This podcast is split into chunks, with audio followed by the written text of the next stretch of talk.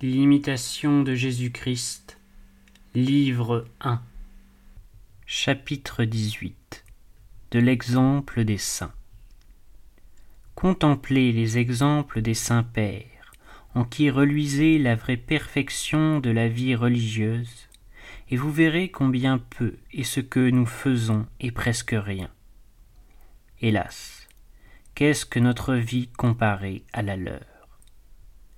Les saints et les amis de Jésus-Christ ont servi Dieu dans la faim et dans la soif, dans le froid et dans la nudité, dans le travail et dans la fatigue, dans les veilles et dans les jeûnes, dans les prières et dans les saintes méditations, dans une infinité de persécutions et d'opprobres. Oh. Que de pesantes tribulations ont souffertes les apôtres, les martyrs, les confesseurs, les vierges, et tous ceux qui ont voulu suivre les traces de Jésus-Christ.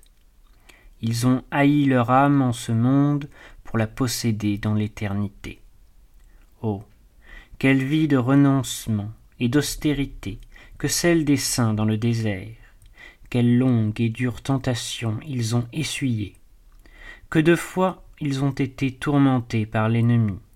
Que de fréquentes et ferventes prières ils ont offertes à Dieu quelle rigoureuse abstinence ils ont pratiquée, quel zèle, quelle ardeur pour leur avancement spirituel, quelle forte guerre contre leurs passions, quelles intentions pures et droites toujours dirigées vers Dieu.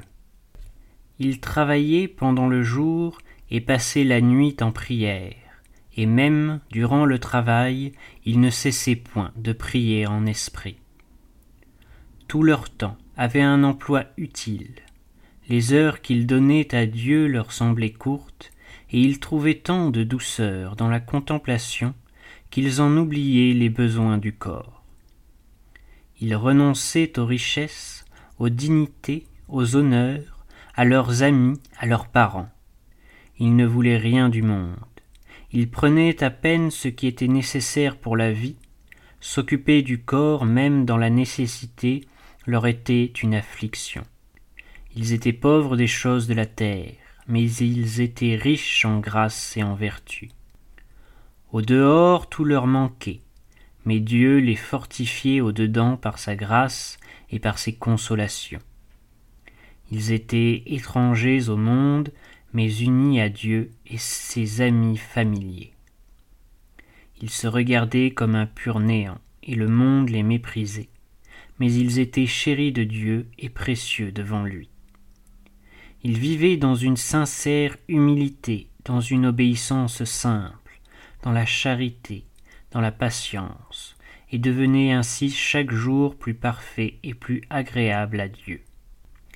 Ils ont été donnés en exemple à tous ceux qui professent la vraie religion, et ils doivent nous exciter plus à avancer dans la perfection que la multitude des tièdes nous porte au relâchement.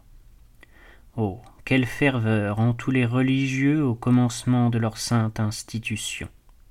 Quelle ardeur pour la prière, quelle émulation de vertu, quelle sévère discipline, que de soumission, que de respect ils montraient tous pour la règle de leur fondateur.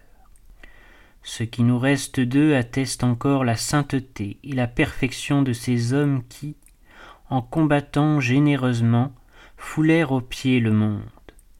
Aujourd'hui, on compte pour beaucoup qu'un religieux ne viole point sa règle et qu'il porte patiemment le joug dont il s'est chargé. Ô tiédeur, ô négligence de notre État qui a si vite éteint parmi nous l'ancienne ferveur. Maintenant tout fatigue notre lâcheté, jusqu'à nous rendre la vie ennuyeuse. Plût à Dieu qu'après avoir vu tant d'exemples d'hommes vraiment pieux, vous ne laissiez pas entièrement s'assoupir en vous le désir d'avancer dans la vertu.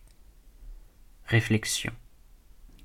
À la vue des exemples admirables que nous ont laissés tant de disciples fervents de Jésus-Christ, rougissons de notre lâcheté, et animons-nous à marcher courageusement sur leurs traces.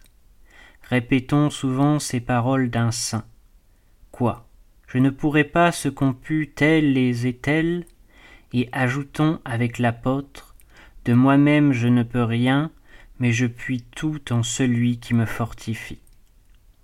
Toute notre force consiste à sentir notre faiblesse et en connaître le remède qui est la grâce du médiateur.